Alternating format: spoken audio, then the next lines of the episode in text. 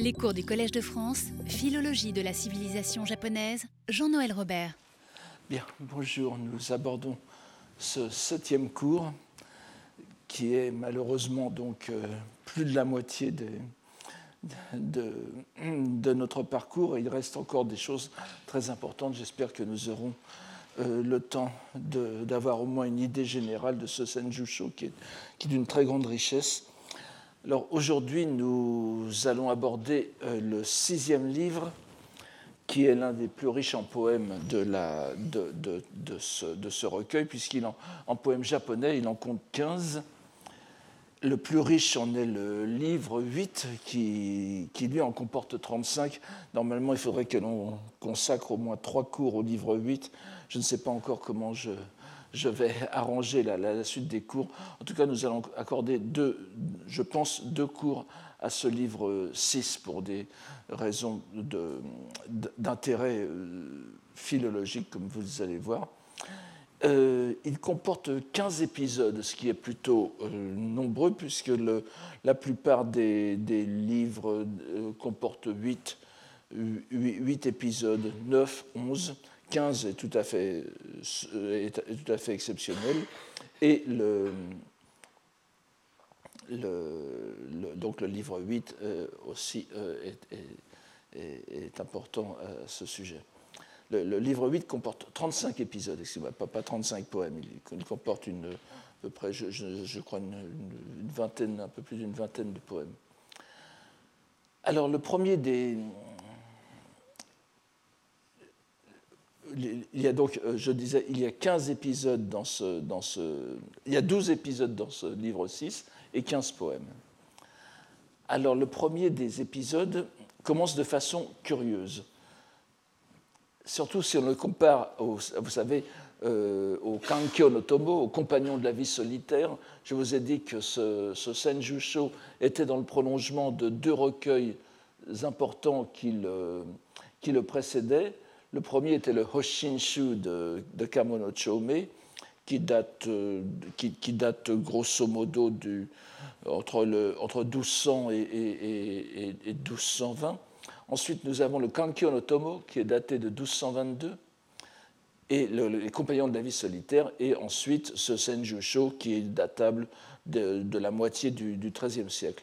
Et euh, très souvent, le euh, Senjusho les extraits des florilèges, des extraits d'un florilège, euh, reprend des épisodes du Kankyo no Tomo de façon euh, bien euh, réécrite, de façon bien différente, avec parfois aussi quand même des, des, rencontres, de, des rencontres de, de tout à fait révélateurs. Alors, ce qui est assez intéressant, c'est que le, le, premier épisode que l'on va voir se trouve aussi dans le Kankyo no Tomo, donc le, compagnon de la vie solitaire, mais il se trouve tout en tête du recueil, alors qu'ici nous le voyons en tête du livre 6 du, recueil, ce qui est tout à fait euh, euh, intéressant, voire étonnant, parce que la différence du compagnon de la vie solitaire, donc du Kankyo no Tomo, qui aborde aussi la quête du prince impérial Shinyo, dont je vais vous parler dans un instant, et donc la quête qui le mène de la Chine euh, vers l'Inde. C'est un japonais, n'est-ce pas, qui va d'abord en Chine puis, puis en Inde. Le, le Senjusho remet cet épisode, il, reprend, il reprend cet épisode, mais il le remet dans une perspective historique plus conforme aux présentations traditionnelles de l'histoire bouddhique japonaise. Vous savez que cette idée des, des sangoku, n'est-ce pas, des trois, des trois royaumes par lesquels passe le bouddhisme, l'Inde, la Chine et le Japon la, Corée est un peu oubliée dans l'histoire, mais il, est évident que pour les Japonais, la, Corée est, euh, si vous voulez, noyée dans l'orbite chinoise. Et avec en plus un, curieux raccourci. Mais donc le, le Senjusho reprend l'épisode du Kankyo no Tomo et y ajoute ce prologue chinois, euh, c'est-à-dire euh, historique chinois, qui lui paraît indispensable selon la euh, la forme traditionnelle de la présentation du bouddhisme. Alors je, vous donne simplement ici quelques, quelques mots, vous allez voir, ça, va apparaître dans le, cours du texte. je, n'ai pas mis les caractères pour Xuanzang, Genzhou, n'est-ce pas? Je pense que tout le monde les, les, les, connaît. L'épisode est intitulé Le voyage en Inde de euh, Le voyage en Inde. Toten, C'est le caractère Do qui veut dire Wataru, mais qui se lit ici To. Ten, c'est l'abrégé de Tenjiku, évidemment le, vieux mot, chinois pour désigner l'Inde. Et euh, avec un sous-titre qui annonce qu'il s'agira de parler de Xuanzang, donc c'est-à-dire de, Genzhou, n'est-ce pas, et de euh, du prince impérial Shinyo, et d'autres ensembles. Alors, comme il est assez naturel, pour l'époque, le pseudo-saigyo, j'appelle le pseudo-saigyo le narrateur qui est censé euh, rédiger à la première personne, comme on pourrait dire, bien que ce ne soit pas le cas en japonais, il n'y a pas de première personne, mais le ton indique que c'est quelqu'un qui, qui, parle de quelque chose qui le concerne personnellement. Donc il fait précéder l'histoire du japonais euh, Shinyo du rappel presque obligatoire de l'un des plus prestigieux voyageurs du monde chinois, bien sûr, Xuanzang, que vous connaissez tous, le maître du Tripitaka, Genjo Sanzo, n'est-ce pas, euh, donc, qui est 602-664, qui, en pleine dynastie des Tang, euh, fit son grand voyage vers l'Inde qui le mena pendant 15 ans dans les contrées, euh, dans les contrées occidentales de la Chine, c'est-à-dire vers, l'Inde, entre 629 et 645. Vous savez qu'il en a retiré euh, un livre très connu qui sont les mémoires des contrées occidentales, Saïki. Et il est devenu après, évidemment, le, héros d'un roman bouddhique chinois très célèbre de de la dynastie des Ming, pas, le, le, Saiyuki, le voyage en Occident. Alors, euh, cette introduction, donc cette introduction qui remet Shinyo, le japonais, dans la perspective du grand voyageur chinois euh, Genjo, Xuanzang, euh, est, est, intéressante par son ton désabusé, dont nous pourrons peut-être entrevoir la raison. Donc, après avoir brièvement esquissé la longueur du voyage, le texte, le texte du, Senjusho, nous décrit la désillusion de Xuanzang à son arrivée sur les lieux saints du bouddhisme.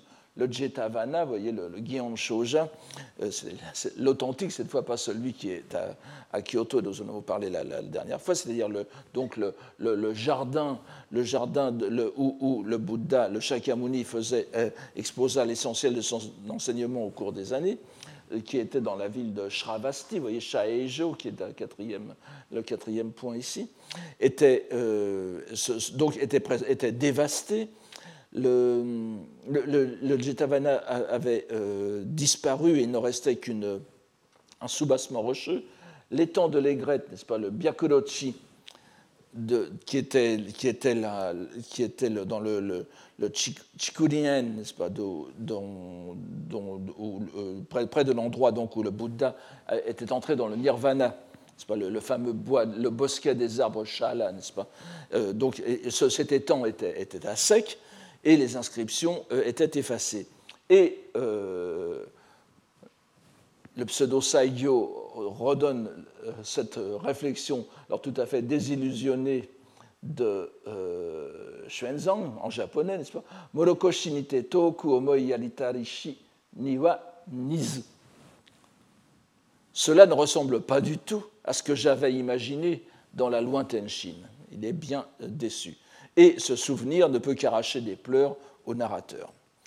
Alors vient ensuite avant que le propos ne retourne à Xuanzang, une brève digression qui ne mène apparemment à rien d'autre dans cet épisode, mais qui ne peut qu'attirer notre attention.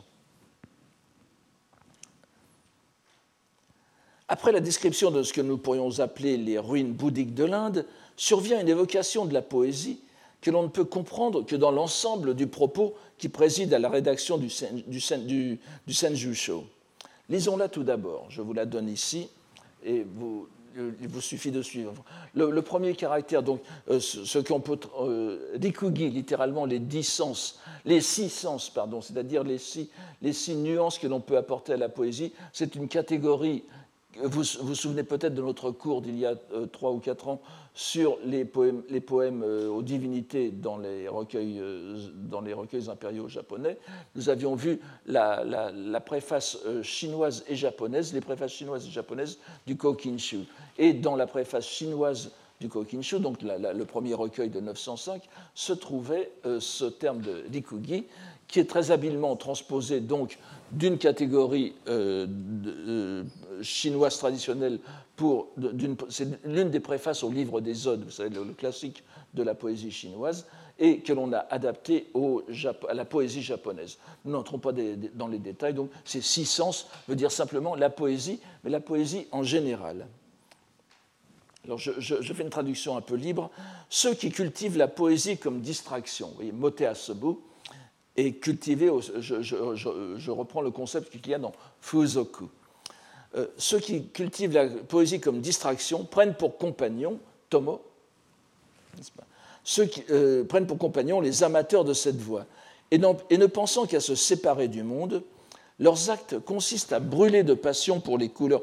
Ne, pensant, tout en ne pensant qu'à se séparer du monde, leurs actes consistent à brûler de passion pour les couleurs de ces fleurs qui n'ont que sept jours de vie avant d'être emportés par le vent sans consistance. Donc le terme de, Rikugi pour désigner la poésie chinoise euh, nous y sommes bien euh, euh, habitués, mais ici il est sans doute volontairement ambigu.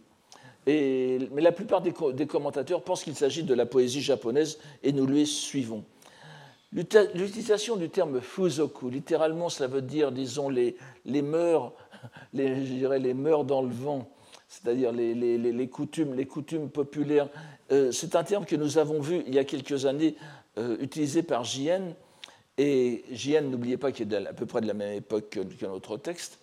Et c'est un terme qui a une grande importance justement dans les théoriciens de la poésie japonaise, parce que les fuzoku, les mœurs, les coutumes locales, localisées, désignent bien sûr les, coutumes chinoises, mais aussi avant tout comme comparaison, comme point de comparaison avec les coutumes japonaises. C'est presque une, revendication culturelle. Et je pense qu'ici, on peut tout à fait entendre Dikugi no Fuzoku comme la poésie japonaise, à cause même de ce terme euh, euh, euh, de Fuzoku qui indique une spécificité du Japon. Et donc le texte revient Ensuite, après cette incursion dans les thèmes caractéristiques de la poésie japonaise, vous voyez les, fleurs qui se dispersent, etc., etc., comme, symbole de l'impermanence du phénoménal, Hana no Hiro, n'est-ce pas, qui n'ont que, quelques jours à vivre. Donc le texte revient, euh, revient après à la description désolée de l'Inde. En conséquence, dans son désir de transmettre la loi, après s'être rendu en Inde au prix de tant de souffrances, au péril de sa vie, pour y découvrir le vent soufflant violemment sur le mont des Aigles, le mont des Aigles euh, où avait été euh, prêché le Sutra du Lotus. En, sanskrit, c'est le pic du vautour, mais traduit en, chinois puis en japonais par le mont des Aigles. Donc, pour y découvrir le vent soufflant violemment sur le mont des Aigles, c'est-à-dire qu'il n'y a, a, plus rien, c'est désolé, l'absence de toute clarté de la lune, de clair de lune, n'est-ce pas? Tsuki no Kage, et vous savez que Tsuki, la lune, et euh, clair de lune, c'est la pensée éveillée, et c'est le Bouddha qui surgit euh, dans, le monde. Donc, euh, le, vent souffle. Et l'absence de toute clarté. La, désolation sur la rive de l'Ajitavati, excusez-moi, l'Ajitavati, c'est le, Vous voyez, bat, Batsudaiga, c'est le, fleuve qui passe près de, l'endroit où le, Bouddha atteint le nirvana. Ce n'est pas l'endroit que j'avais euh, décrit tout à l'heure, qui est un autre endroit de, de, de Shravasti, pas l'étang du, du, héron.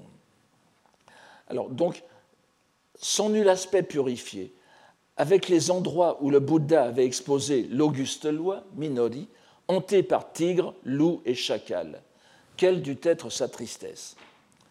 Nous comprenons bien sûr, à la juxtaposition de ces deux textes, que le point commun entre l'émotion littéraire du poète, qui déplore la brève splendeur des fleurs, et la tristesse qui s'est emparée de Xuanzang, de Genzhou, sur les hauts lieux désertés du bouddhisme indien, est la commune perception de l'impermanence, Muzhou. C'est un thème qui revient tout au long de ce, de ce livre, de ce livre 6 spécialement. Sans qu'il soit nécessaire pour lui de se livrer ici à de plus amples développements, le narrateur met donc en parallèle l'activité poétique, waza, qui a été utilisée tout à l'heure, et la plus héroïque conduite qui se puisse imaginer pour le fidèle bouddhiste, se rendre en Inde à la recherche de la loi. Si nous prenons ce passage au pied de la lettre, donc, le poète est comme le pèlerin en Inde, car les deux sont confrontés à l'évidence de l'impermanence des choses. C'est la seule façon de comprendre cette curieuse juxtaposition. Ainsi, ce que l'on pourrait appeler le prologue de ce premier épisode du livre 6, qui se réalise en une hardie mise en parallèle de deux activités a priori fort différentes, sert à introduire une personnalité japonaise tout à fait exceptionnelle, celle du prince impérial Shinnyo, l'un des rarissimes moines japonais, peut-être le seul, qui tenta de se rendre en Inde. Le texte donne des détails assez précis sur la carrière monastique de Shinnyo, sur lesquels nous ne pouvons pas nous arrêter. Mais alors qu'on on, l'appelle aussi, euh, il a, plusieurs surnoms, on l'appelle Kogaku, ou bien Takaoka Shinno, n'est-ce pas? Ou bien Nagaoka no Shinno. C'est donc euh, un, c'était un prince impérial qui euh, s'est trouvé écarté du pouvoir lors d'une des nombreuses crises du palais qui ont, qui ont surgi tout au long de l'histoire japonaise, en particulier à l'époque de, de, Heian. Il, est du, du 9e siècle, n'est-ce pas? Et il a été, euh, la, crise qui avait éclaté était en 810, il a été écarté du pouvoir, il est entré dans les ordres, il a été étudié auprès de Kukai, et euh, il avait d'ailleurs étudié aussi les, doctrines plus euh, philosophiques de, de, Nara, en, particulier l'école des trois traités, et il se rend en Chine en 861.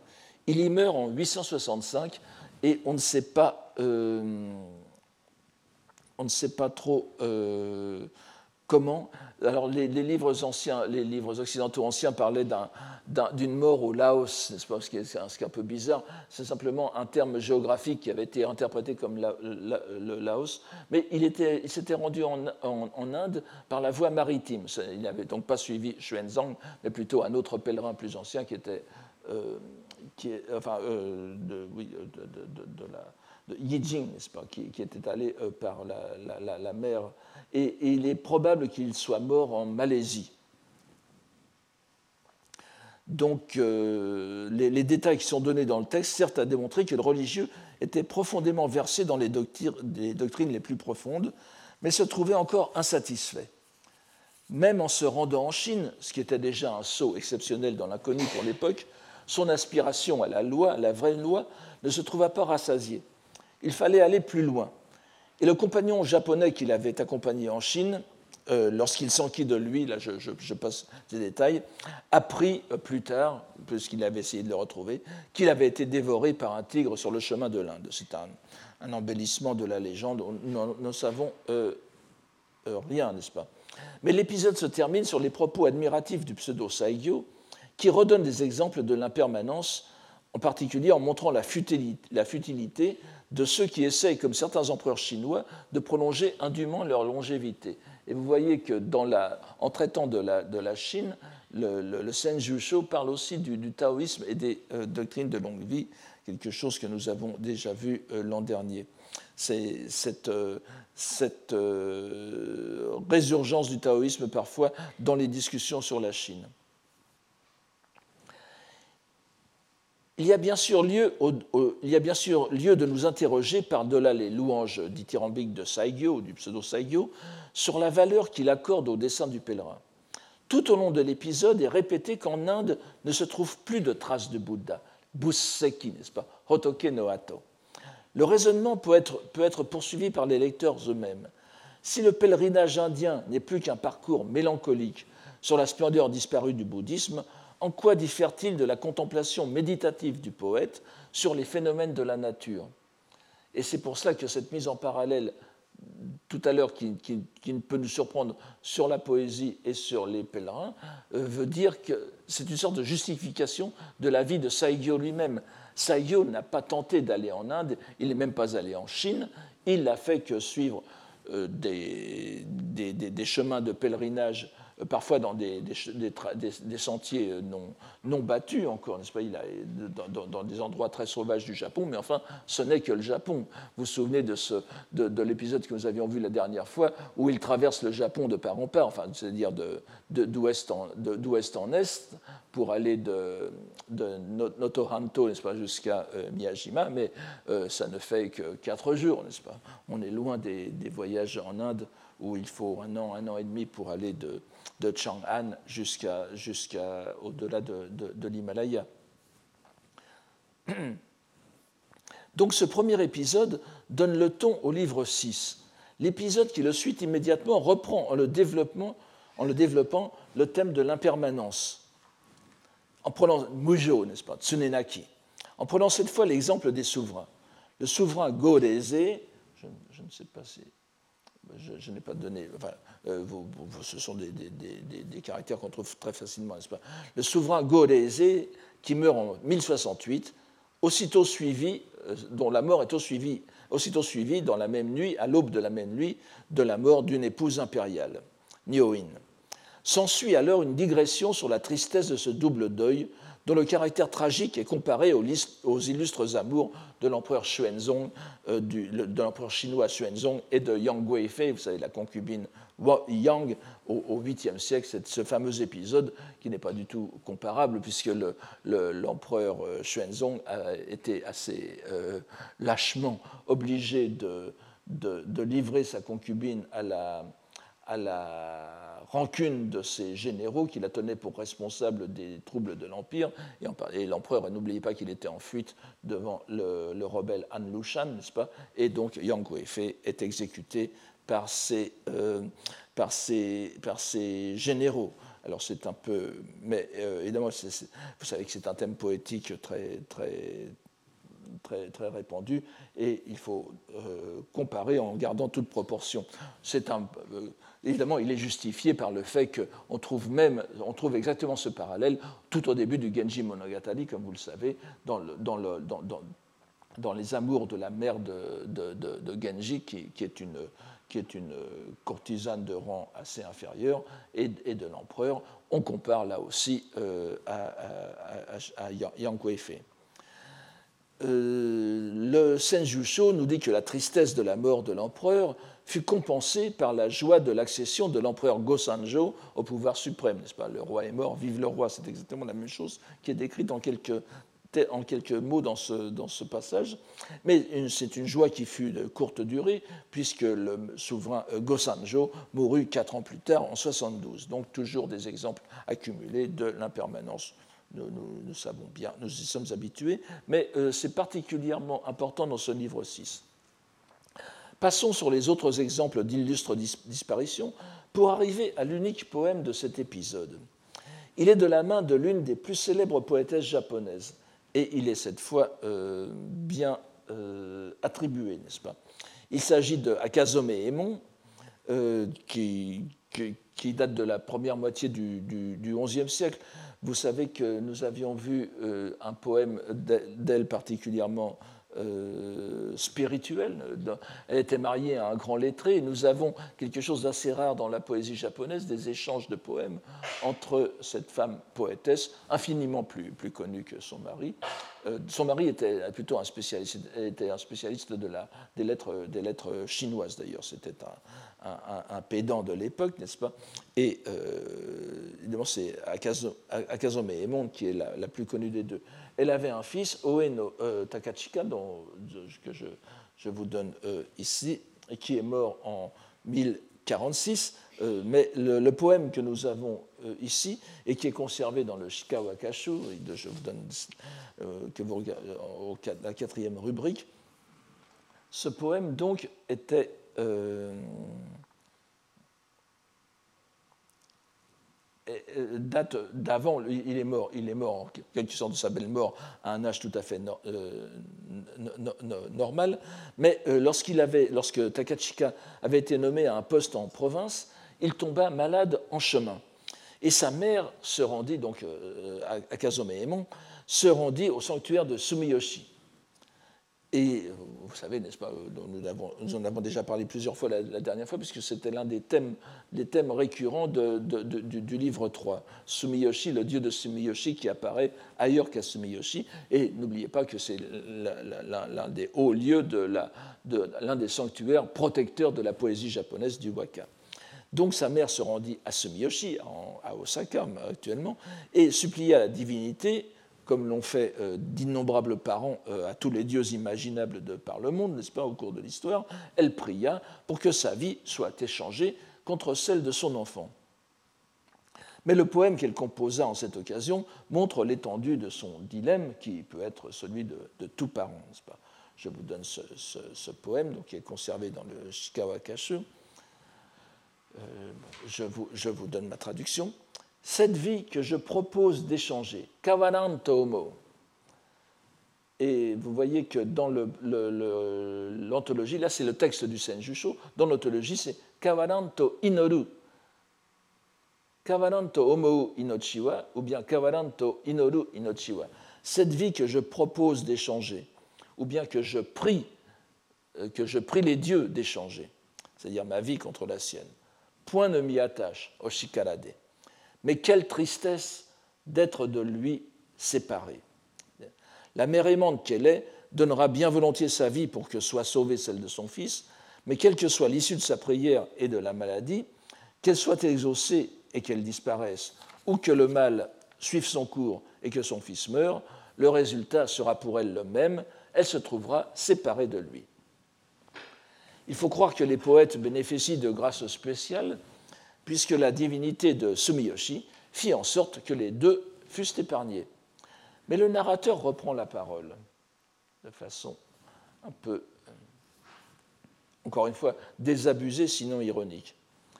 La mère qui pria la divinité de Sumiyoshi, c'est-à-dire la poétesse Akazome Emon, n'est plus. Tomalazu. Quant au fils pour qui elle pria, a-t-il dépassé les cent ans de vie Cent ans passent en a rien, Hodonasa, et ne sont pour nous qu'un songe. Mais le narrateur le dit lui-même, Mujo Kotowa, l'impermanence n'a rien d'une profonde doctrine. Fukaki homon euh, Qui pourrait l'ignorer? C'est une évidence, ce n'est même pas la peine d'en parler, mais il ne fait qu'en parler, n'est-ce Ils font donc œuvrer pour ces renaissances ultérieures, gosser, et laisser ceux qui ne sont pas conscients et laisser, laisser, de côté ceux qui ne sont pas conscients de vivre dans une demeure en flammes. Il reprend le mot euh, canonique kataku, n'est-ce pas, la, demeure en feu, qui est, comme vous le savez, euh, euh, la, mot que l'on trouve dans le Sutra du Lotus, au chapitre sur la, parabole Hiyuhon du Sutra du Lotus, la célèbre parabole des enfants qui sont enfermés dans une demeure qui est en feu et que le père euh, essaye de faire sortir de cette maison en train de brûler pour euh, les, les, sauver. Et les enfants étant trop étant trop, trop puérils, justement, ne comprennent pas l'imminence du danger. Il faut user de subterfuges pour les en faire sortir. Donc le kataku, euh, il n'insiste pas, il met simplement le mot kataku, qui est tout de suite une référence que tout le monde comprend au Sutra du Lotus. Tout l'épisode donc n'est qu'un long sermon sur l'impermanence. Et le troisième, que nous laisserons de côté car il ne comporte pas de poème, est dans le prolongement du deuxième, avec de nombreuses expressions que l'on y trouve répétées mot pour mot. Nous, passerons donc directement au quatrième épisode, et euh, qui est lié euh, d'ailleurs euh, très étroitement avec le cinquième. Passons encore une fois sur les détails et reprenons d'office les titres les plus évidents. le, quatrième épisode a pour titre Le saint de Nishiyama, Nishiyama Shonin. Et le cinquième s'intitule parfois, selon les, selon les versions, soit la mort, soit la bonne renaissance, donc la mort Shikyo, ou la bonne renaissance Ojo de Saiju. En réalité, les deux épisodes ont pour personnages principaux Saigyo et son ombre, son compagnon que l'on voit euh, apparaître de ci, de là dans le Senjusho, mais toujours de façon un peu, euh, en retrait, n'est-ce pas Saiju, pas Et celui qui demeure à l'ouest, n'est-ce pas Nishinisumu, pourrait-on dire. Enfin, je, et nous l'avons déjà rencontré une fois. C'est le compagnon permanent de, de, de, Saiju. Et d'ailleurs, je ne l'avais pas dit à l'époque, puisque nous ne connaissions pas encore suffisamment le Senjusho pour que je vous en parle. Vous savez que l'épisode par lequel j'avais ouvert ce cours, ce fameux épisode, ce fameux épisode qui se trouve au livre 5 euh, sur la fabrication d'un golem, n'est-ce pas, d'un cadavre, d'un cadavre vivant dans les profondeurs du mont, euh, du mont Koya, euh, que nous allons revoir tout, à l'heure, dans le mont Koya. Donc c'était parce que Saigyo se retrouvait sans compagnon avec qui faire des poèmes. Et le, moine, il parlait d'un hijili avec qui il était, qui était parti à Kyoto. Ce hijili en question, c'était bien sûr Saiju. Donc nous l'avions déjà vu, même sans le, nommer.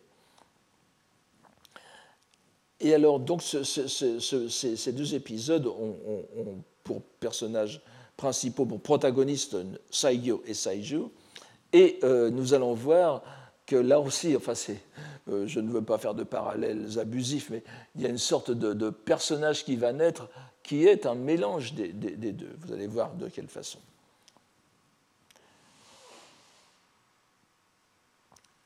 Et donc le, premier euh, des deux épisodes est consacré au sein de Nishiyama, Nishiyama Shonin, dont nous allons voir euh, euh, la, la, naissance en quelque sorte. Ici encore, dans cet épisode, dans ces deux épisodes, même le narrateur est censé être directement Saigyo. Vous savez que c'est un subterfuge aussi littéraire, mais le ton de la narration, grâce à cela, est particulièrement vivant. Euh, nous, je, ne vais pas vous donner les, passages narratifs parce qu'ils sont trop, trop, trop, longs et le, temps nous est vraiment euh, compté, mais euh, nous, arrêterons avant tout au poème. Alors, Saigyo reste dans le vague en commençant son histoire. C'était vers le début du huitième mois, mais on ne sait pas de, quelle, de, quelle, de quelle année, n'est-ce pas? Sugitaru Hachigatsu no Hajime. Il s'est trouvé en compagnie de Saiju, de, de, son, compagnon. Et ils voulaient prendre tous les deux un bac, Watadi, Watadi Bune, n'est-ce pas, à Naniwa, donc le, nom euh, traditionnel de la, de région d'Osaka, la, la, baie d'Osaka. Ils aperçoivent une barque de pêcheurs à la ligne, Tsurihune. Ce n'est pas un pêcheur au, au, au, filet, mais à la ligne. Et Saiju voudrait profiter de l'occasion pour, tandis qu'il se ferait transporter, réciter au moins en cachette, le nom d'Amida et prier pour la renaissance favorable des malheureux poissons. Ils sont pris de compassion pour les poissons que tue le pêcheur. Euh, et ils vont, ils vont faire une sorte de kuyo, n'est-ce pas, d'offrande à la fois de, prière et de récitation. De, le, nembutsu, la récitation du nom d'Amida, sera une sorte d'offrande au, au man des poissons, si, si j'ose dire. Et euh, donc, ils, feront, ils, joindront l'utile à l'agréable, ils se feront transporter et en même temps, ils, sauveront, euh, ils assureront une bonne renaissance aux poissons. C'est un thème assez courant. Je, voudrais simplement euh, vous, parler d'un épisode très connu du, Shasekishu, qui est aussi un autre recueil de, de Setsuwa, donc de, de, de, contes édifiants, à peu près contemporain du Senjusho. Il doit dater du, milieu du XIIIe siècle, qui a été splendidement traduit en français par Hartmut Rottermund, donc les collections de sables et de pierres. Et dedans, nous avons l'image d'un moine, d'un prédicateur ambulant un peu extravagant, qui, lui, voit aussi des pêcheurs, mais qui pêchent cette fois au filet, n'est-ce pas? Amis euh, donc amis au nagete, n'est-ce pas, qui laissent, jettent leur filet pour pêcher des poissons. Et il dit, mais, et il dit à ses disciples, mais ces pêcheurs sont extraordinaires, c'est tout le contraire d'ici, n'est-ce pas Parce qu'en jetant leur filet, en, jetant leur filet de leur barque, ils, récitent en permanence le, nom d'Amida, parce que les vagues qui viennent, les vaguelettes qui viennent battre la barque font dabou, dabou, n'est-ce pas euh, le, bruit, l'onomatopée qui évite les, vagues. Et puis en jetant leur filet, il dit ami, ami. ami veut dire le filet, et c'est le début de ami. Donc ami dabou, dabou. Donc en jetant les filets et le flot des vagues, ça fait ami dabutsu. Vous voyez que c'est tout à fait le contraire d'ici. Ici, euh, Saiju, qui est un quelqu'un de très pieux, ne voit dans ce, pêcheur à la ligne que le, le crime contre la vie, n'est-ce pas, le séchaud qu'il commet. Donc il prit le, pêcheur de les, prendre, de, les mener euh, de, l'autre côté du, du, bras d'eau où ils sont. Alors le, pêcheur refuse d'abord, arguant du fait que sa barque n'est pas un bac. Mais ils, insistent et ils finissent par, il, il finit par les laisser monter.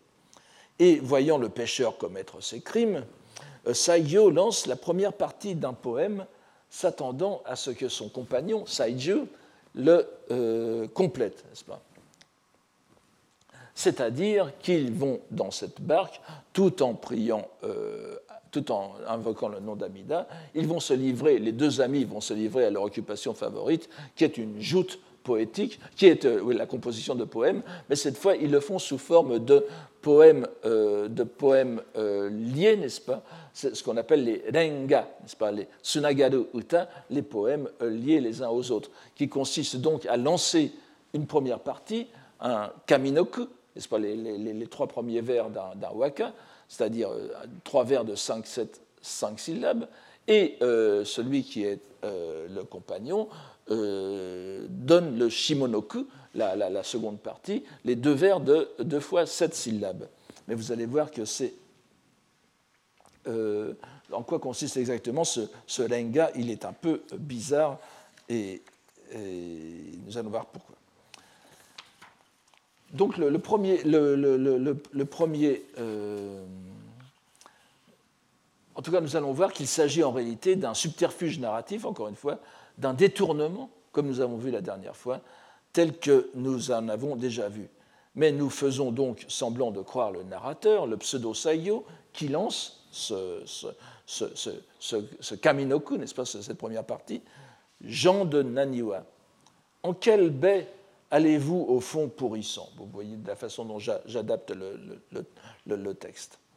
Euh, Kuchi Haten. Naniwabito, là, c'est le, le, pêcheur lui-même, n'est-ce pas? Et euh, il lance ce Kaminoku, il le lance à haute voix, bien sûr, donc le, pêcheur à la ligne l'entend. Et pendant ce temps, Saiju, et, la, comme je vous le dis, la narration est très vivante, n'est-ce pas? C'est euh, le n'est-ce pas? Il, euh, Saiju s'appuyant la, la, main contre la joue réfléchit à, une deuxième, à la seconde partie du, le, pêcheur qui est là, qui est décrit comme un vieillard, Okina, et qui est déjà âgé, dit-on, Koto Hokani Toshita Ketaru, Shito. Donc il le prend de court et il récite, coupant l'herbe sous le pied, n'est-ce pas, de, de, de, de, de Saiju, Aokoto Namini alors je, n'insiste pas sur les. Euh, vous remarquez la forme nami, n'est-ce pas Nami qui est la, une sorte de causatif, euh, la, forme en mi, un causatif, euh, une particule, un affixe causatif, un suffixe causatif qui est mis aux adjectifs. Donc nashi, nami, parce qu'il n'y a pas, n'est-ce pas? Donc il dit donc Aokoto namini miyoshizume tsutsu point de rencontre, parce qu'il n'y a pas de rencontre, donc point de rencontre. Aussi, aux vagues, je me plonge. Saigyo et probablement Saiju aussi, vous voyez qu'il y a une variante Tsukushitsu. Donc Saigyo et probablement Saijo sont plus qu'agréablement surpris, mais Zulakani Oboete, et heureux d'avoir pu entendre choses si inattendues en montant à bord de la barque. Euh, c'est toujours la rencontre avec le personnage inattendu, n'est-ce pas, que nous avons déjà vu plusieurs fois, Tadabito Nianazu. Mais pourquoi sont-ils si surpris et heureux? Comme on s'en doute bien, le poème n'est pas à prendre en son sens manifeste, encore qu'il soit déjà suffisamment complexe. Il décrit à première vue, dans la première partie, la condition misérable des pêcheurs de la baie de Naniwa. C'est euh, Ikanaru et Niwa, et la, baie. Se pourrissant littéralement la vie, si vous voulez m'excuser cette vulgarité, mais ça, tombe, ça, va très bien avec le, le, Kuchihaten, n'est-ce pas? Kuchihatsu. Mais évidemment, comme nous le savons bien euh, maintenant, la, locution et ni comme nous l'avions vu naguère, s'entend aussi comme eni, en, c'est-à-dire le lien karmique, l'affinité. Aussi, les trois vers se comprennent ici comme gens de Naniwa, c'est-à-dire vous les pêcheurs, les pêcheurs au sens de, de, poissons, n'est-ce pas Mais ils sont en même temps pêcheurs au sens de. comme étant des péchés. Jean de Naniwa, quel terrible lien vous créez-vous par votre occupation néfaste C'était une, interpellation adressée au vieillard. Et le vieillard l'a bien prise comme telle, alors que Saijo méditait une réponse. Le vieillard a compris ce dont il s'agissait. Et la réponse du vieillard se déroule sur deux plans. Parce que je ne rencontre personne Namini. Parce que je ne rencontre personne pourrait développer le caractère désolé de sa malheureuse occupation, mais nous sommes avec des religieux, et la rencontre ici ne peut signifier que celle du Bouddha, Aou, Hotoken Aou, n'est-ce pas, Chibutsu. Il s'enfonce donc dans le péché, et le Miyoshizumetsu, il, il s'enfonce de plus en plus dans la solitude, mais euh, c'est sa condition, sa condition va de plus en plus bas. Et donc le, Okina, le vieillard, coupe pour ainsi dire l'herbe sous le pied de Saiju, qui était venu avec son compagnon pour lui faire reproche d'attenter à la vie des êtres. Il reconnaît que le fait qu'il n'ait pas rencontré la voie bouddhique l'a mené peu à peu à sombrer dans, euh, le, péché. Cet échange en forme de lenga serait déjà suffisant pour notre délectation, mais en réalité, pour les connaisseurs de l'époque, il va plus loin. Car ainsi que nous l'avons dit, il s'agit encore une fois d'un véritable détournement, mais si évident, pour les gens de l'époque toujours, qu'il nous faut aussi l'apprécier comme un fait littéraire. Ce poème, en réalité, n'est pas un lenga, mais c'est un waka, un waka bien répertorié qui figure dans le Shinko Kinshu, comme je vous le donne ici et qui est un auteur on ne peut plus célèbre, qui est euh, Fujiwara no euh, Yoshitsune, qu'on appelle aussi le Seisho Dajo Daijin, n'est-ce pas, dans les, dans, les, dans les anthologies impériales, donc le, le, le, grand ministre euh, Fujiwara no Yoshitsune, qui était l'un des grands poètes de, de, l'époque. Chose encore plus savoureuse, ce poème figure au livre 11 du Shinko Kinshu. N'oubliez pas que c'est la grande, le grand recueil poétique du début du XIIe siècle, c'est-à-dire très peu éloigné de, la composition du Senjusho. et c'est le dernier grand recueil qui sera le concurrent presque du Kokinshu du début du Xe siècle. Il répond au, au, Kokinshu deux siècles, euh, oui, euh, trois siècles plus tard, n'est-ce pas? Et euh, en même temps, son prestige est déjà énorme dès l'époque. Et qui plus est, il figure dans la rubrique poèmes amoureux, Koineuta. Ce n'est pas du tout un poème bouddhique. Il ne concerne en rien le bouddhisme. Le N, le, lien dont il est question ici, ce n'est pas le lien karmique du tout, c'est la, la, relation amoureuse tissée avec la personne aimée. La rencontre, le Aokoto Nami, ce n'est pas la rencontre avec le Bouddha, c'est le rendez-vous galant. Et l'on appréciera même la façon dont un mot du poème original a été changé parce que ça aurait été trop évident s'il l'avait, gardé, n'est-ce pas si, le, Et n'oubliez pas que c'est le pêcheur à la ligne qui fait ça, n'est-ce pas. S'il avait gardé le, au lieu de Mio Shizumetsutsu, l'original qui était Mio Tsukushitsutsu, c'est-à-dire et euh, sans, pouvoir, sans pouvoir la rencontrer, je me, je me consume, n'est-ce pas Mio, euh, Mio Tsukushitsutsu, ça aurait été un jeu de mots avec le mot que je vous donne en quatrième rubrique, Miyotsukushi, qui sont malheureusement, j'ai oublié de, télécharger l'illustration, je vous en avais donné une autre fois. Ce sont ces espèces un peu comme ceux qui sont allés euh, à Venise, n'est-ce pas, dans la, dans la lagune, vous avez des espèces de, poteaux, de poteaux indicateurs de loin en loin qui signalent le, trajet des, bateaux, des, des, vaporetti, etc. Le Miyotsukushi, ce sont des sortes de poteaux indicateurs qui indiquent les hauts fonds dans la baie de Naniwa. Et euh, vous voyez que c'est un, jeu de avec mi-otsukusu, c'est-à-dire euh, consumer son énergie, consumer son corps. Alors, euh, j'aurais pu, en, gardant cette idée de poteau planté sur des, sur des au fond, n'est-ce pas On aurait pu traduire le dernier, le, Shimonoku, la, seconde partie du poème, que sans la rencontrer, me voilà planté là. Ça, aurait été un peu, euh, ça aurait été un peu l'image, n'est-ce pas? Mais on voit bien que notre pêcheur à la ligne, qui est un poète euh, raffiné manifestement, ne pouvait pas garder cela parce que le sens amoureux aurait été évident, donc il l'a changé en Shizumetsutsu. Il ne saurait être question ici de piraterie littéraire. Il s'agit d'un poème recueilli dans l'une des plus célèbres anthologies, qui n'est inférieure en prestige qu'au Kokinshu. L'auteur est l'un des poètes les plus connus de son temps et fait partie de, l'espace littéraire qui va de Saigyo à Jien. Le contenu et le style du Senjusho ne sont en rien populaires, vous le voyez, n'est-ce pas, à chaque page, à chaque ligne. Le livre s'adresse à des lettrés. Nul ne peut donc en ignorer. Quelle serait alors l'intention du compilateur en se livrant à un détournement aussi évident?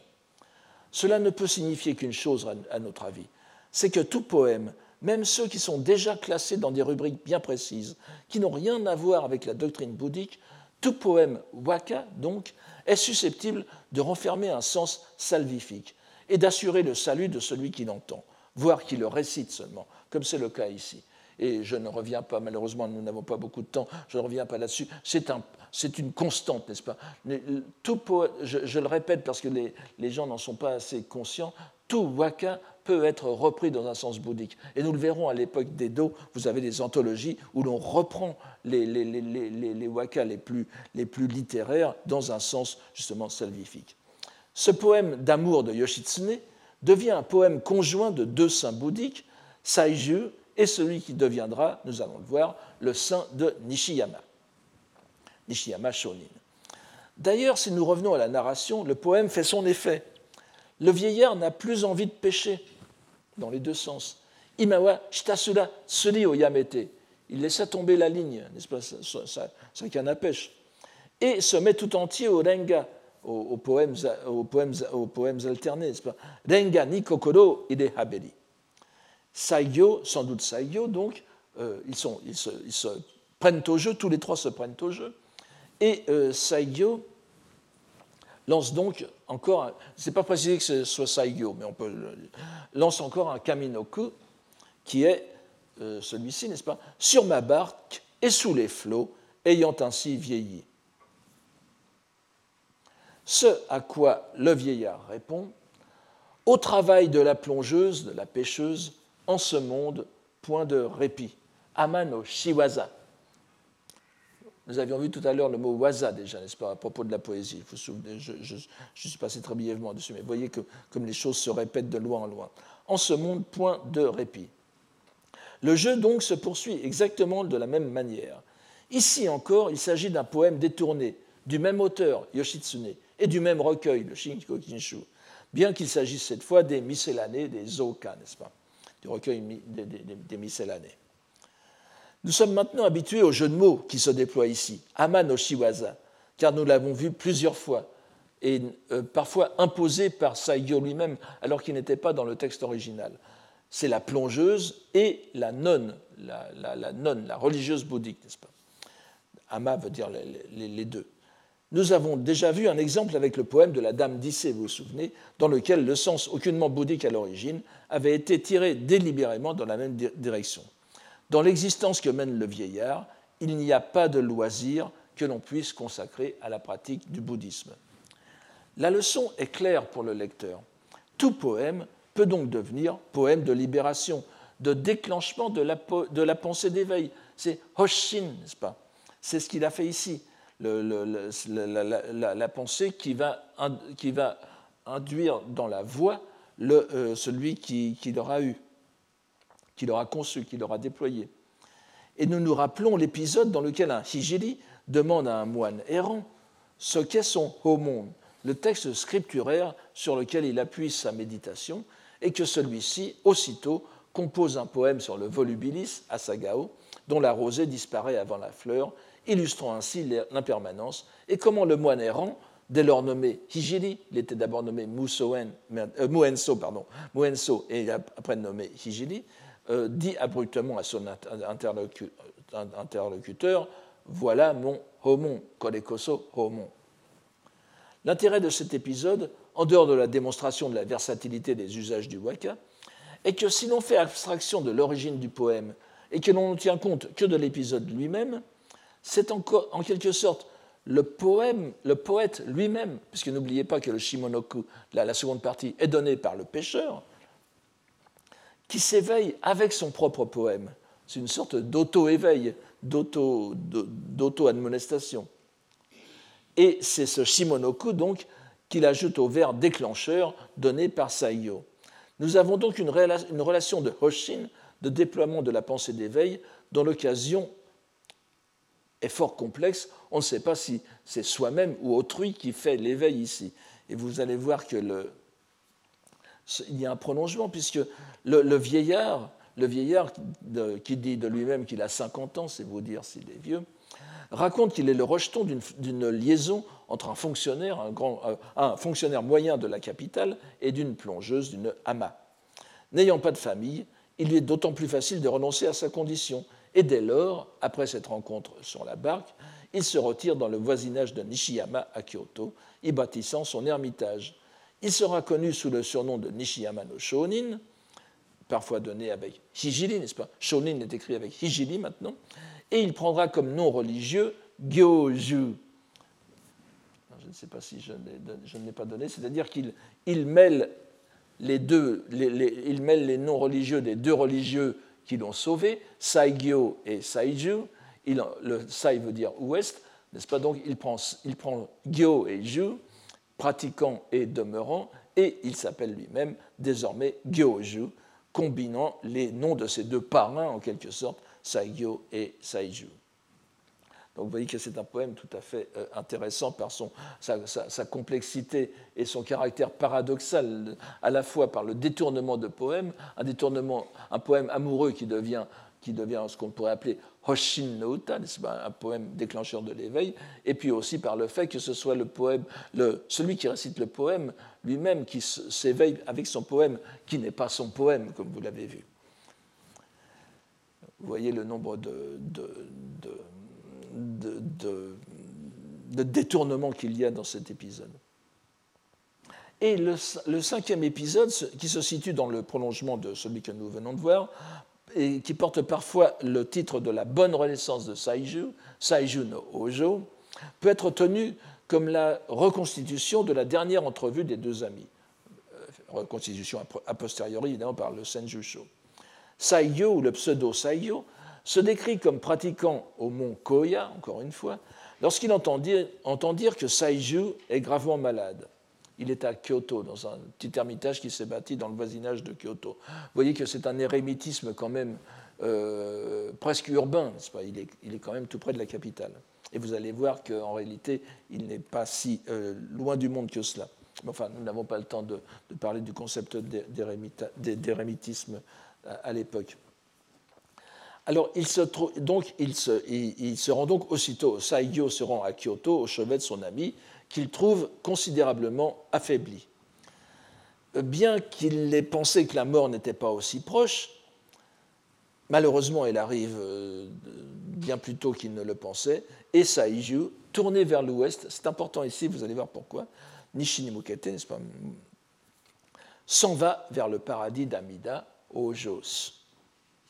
Du moins le pense-t-on, mais il y aura une suite. Toujours est-il, et vous allez voir encore les paradoxes, c'est pour ça que j'ai intitulé ce, cours Les paradoxes, toujours est-il que l'on peut imaginer l'état d'esprit de Saigyo, donc c'est vraiment son ami de toujours, qui reçoit d'un noble personnage, je, ne le nomme pas ici, Kazain no Chusho, c'est pas peine, l'invitation pressante à se rendre chez lui afin de lui parler de ce décès. Le noble personnage en question, le Kazain no Chusho, est bouleversé, car il était allé au printemps dernier contempler les fleurs à Shigashiyama, dans l'est de Kyoto, n'est-ce pas, comme le nom l'indique, et ce fut la dernière fois alors qu'il vit le religieux. Et tout en, relatant cette histoire, ce, souvenir, le euh, no Chusho récite ce poème.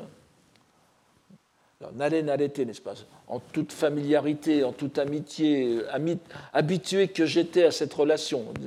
Donc, que c'était la dernière fois qu'entre amis nous contemplions le printemps, que ne l'ai-je su sous les fleurs de Shirakawa.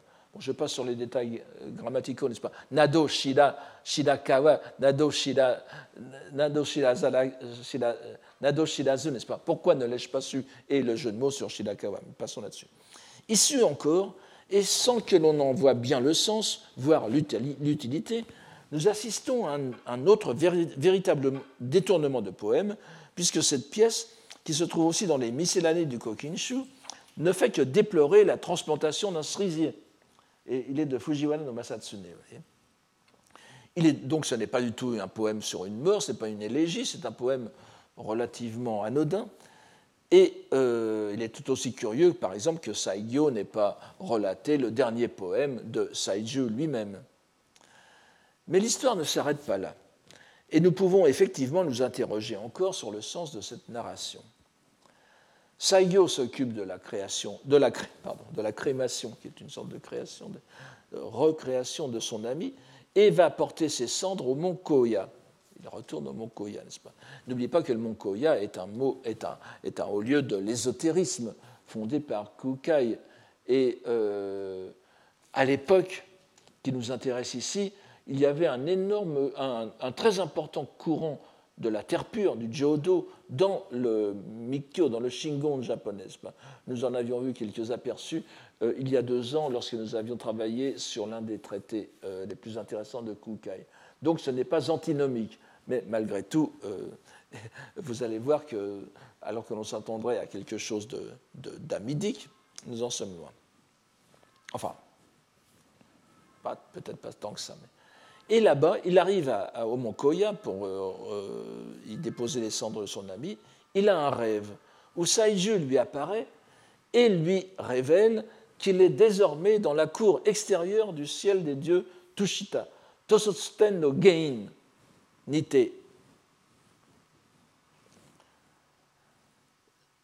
Saigyo s'étonne. Alors on pourrait s'étonner. On pourrait s'étonner de son étonnement, vous allez voir de quoi il s'étonne.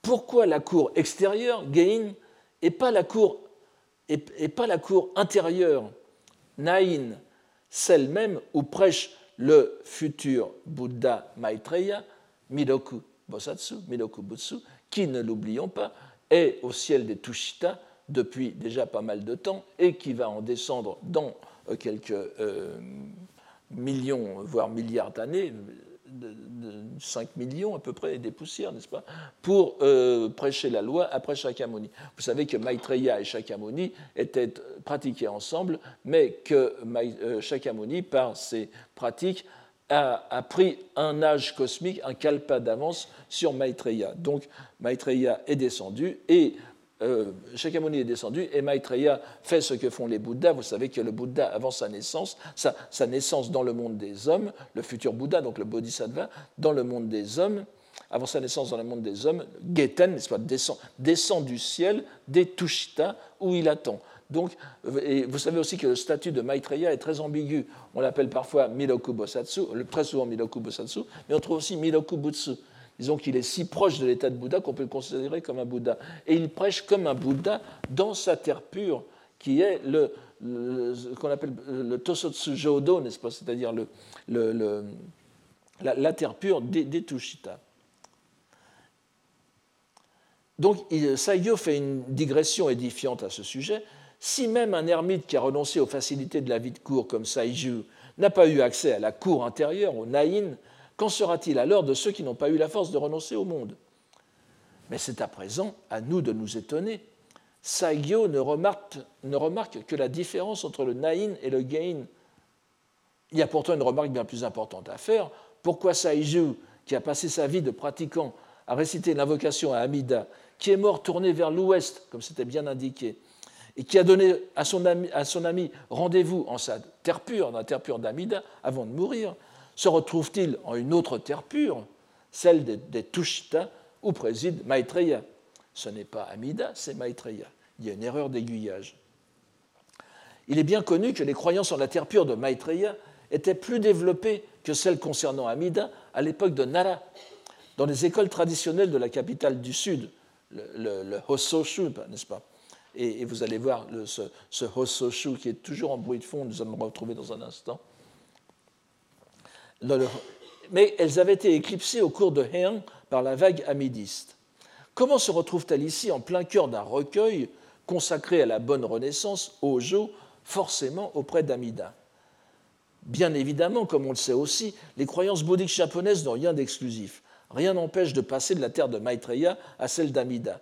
Malgré tout, on ne peut s'empêcher de remarquer ce décalage dans un, dans un, épisode aussi central de la vie de Saigyo, qui n'est pas conforté par d'autres éléments dans le livre.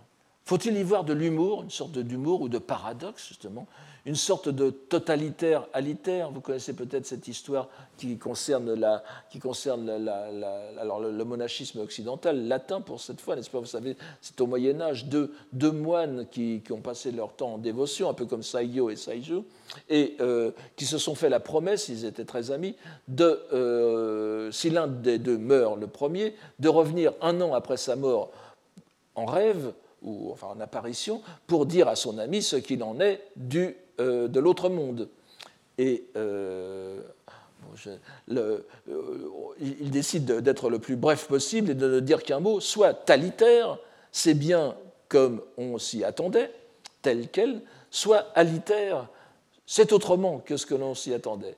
Et au bout d'un an, il y a un, des, des moines meurt, l'autre attend pendant un an. Au bout d'un an, le, mort apparaît en rêve et dit totalitaire, alitaire. C'est totalement différent. Pas? Et là, on a un peu la même chose. Il part pour le paradis d'Amida et il se retrouve dans le gain de Maitreya.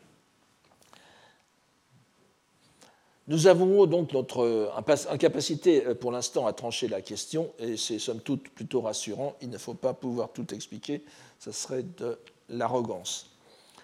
Abordons à présent le sixième épisode. Je suis désolé, je vais un peu dépasser, mais qu'il nous faut présenter en raison de l'originalité de l'oracle de Kasuga, le, Kasuga no Ontaksen. Euh, vous connaissez le mot Takusen que j'ai déjà euh, mentionné à plusieurs reprises, qui est révélé et qui va, nous changer de ce que nous avons vu jusqu'à présent dans les oracles, qui étaient toujours euh, poétiques. Cela se passe au temps de l'empereur Toba, donc qui est un contemporain de Saigyo. On peut penser que c'est au moment de, de enfin dans, la vie de Saigyo. Le protagonisme est un noble fort important, un grand personnage de l'administration de l'Empire, connu sous l'appellation de Fukeno, Dono ou bien euh, Fukeno Nyudo Dono le, religieux, en tant que religieux, qui avait parcouru tout le cursus des honneurs politiques et s'était fait bâtir une splendide demeure auprès du Biodowin, que l'on appelait justement le Fkedono. L'âge venant, il fut saisi du désir d'entrer dans la vie religieuse, Goshuke no Korozashi Adite, et alla demander conseil à la divinité du Kasuga Jinja. Vous savez que c'est le, sanctuaire ancestral, du, clan des Fujiwara, et qui, est donc et euh, auquel est, rattaché le temple du Kofukuji, qui est aussi le, temple clanique des Fujiwara. Donc le, Kofukuji, euh, qui est un, haut lieu, un, haut lieu de la doctrine, de l'une des doctrines les plus philosophiques du Hososhu, qui est le Hososhu dont, dont je vous ai parlé un instant et que nous allons revoir. Donc, il va demander conseil pour la vie religieuse, pour son entrée dans la vie religieuse, un sanctuaire shinto. Encore une fois, paradoxe, paradoxe. Mais nous savons bien que c'est dans les sanctuaires shinto que l'on va demander conseil, même pour le bouddhisme. Le paradoxe va être dans la réaction.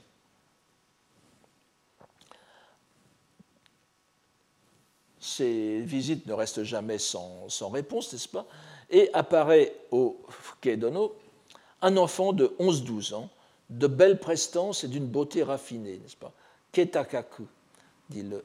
Dit le et euh, donc, le, alors, qui s'écria Alors, voici, voici, le, voici, le, voici le texte qu'il donne.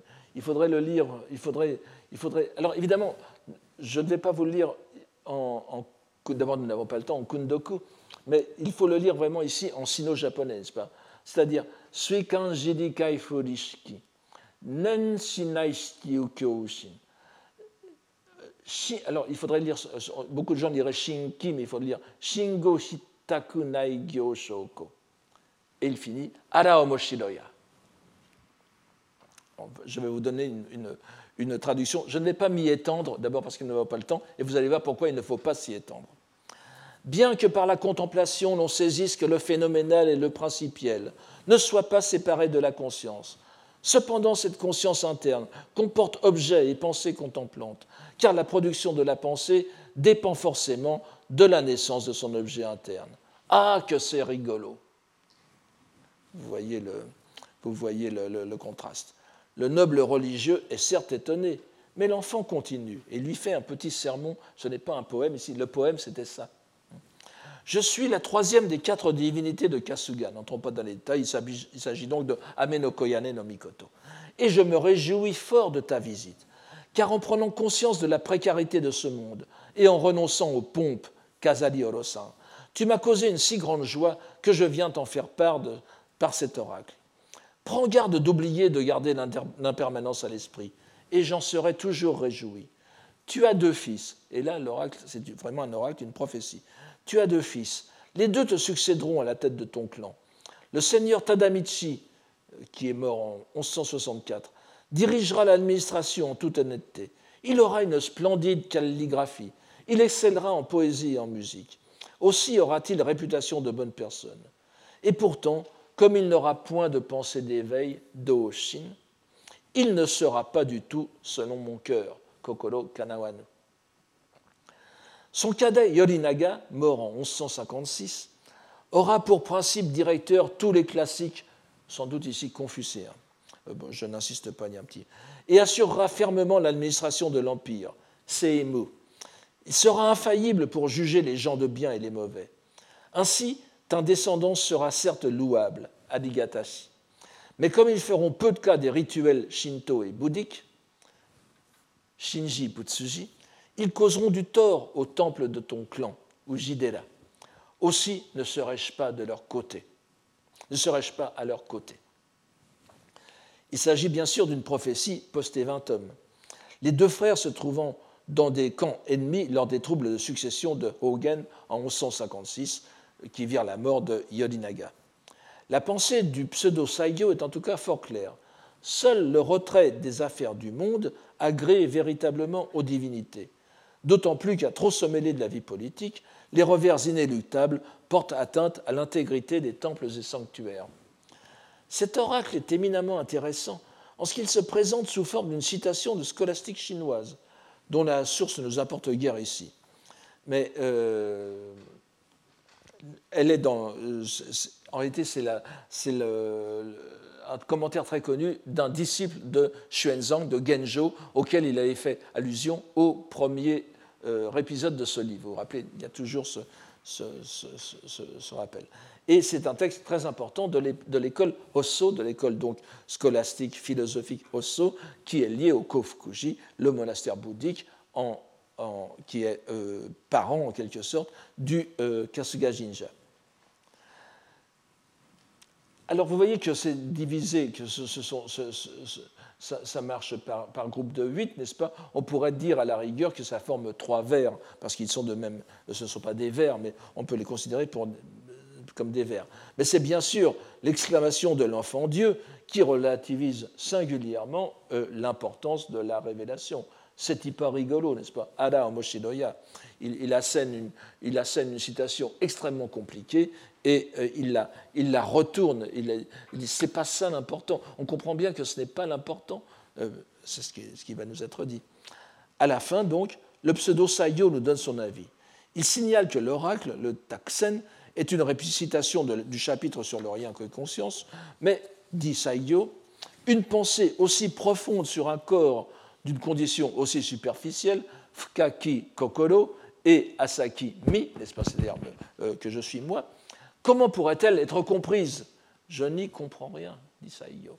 Aussi la laisserai-je de côté et n'en parlerai pas. Iwazu.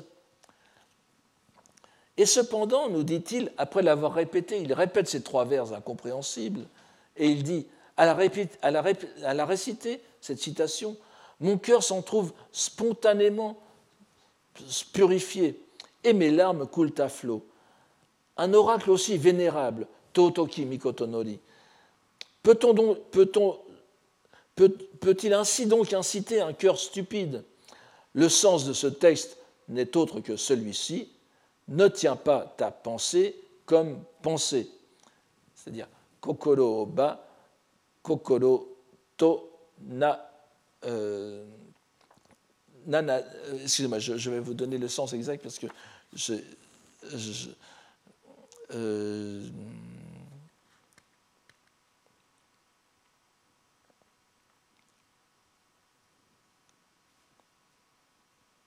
je, ne la retrouve, je, la retrouve, pas ici. Excusez-moi, j'ai oublié de le noter. Mais euh, ne, tiens pas ta pensée comme pensée. C'est quelque chose comme euh,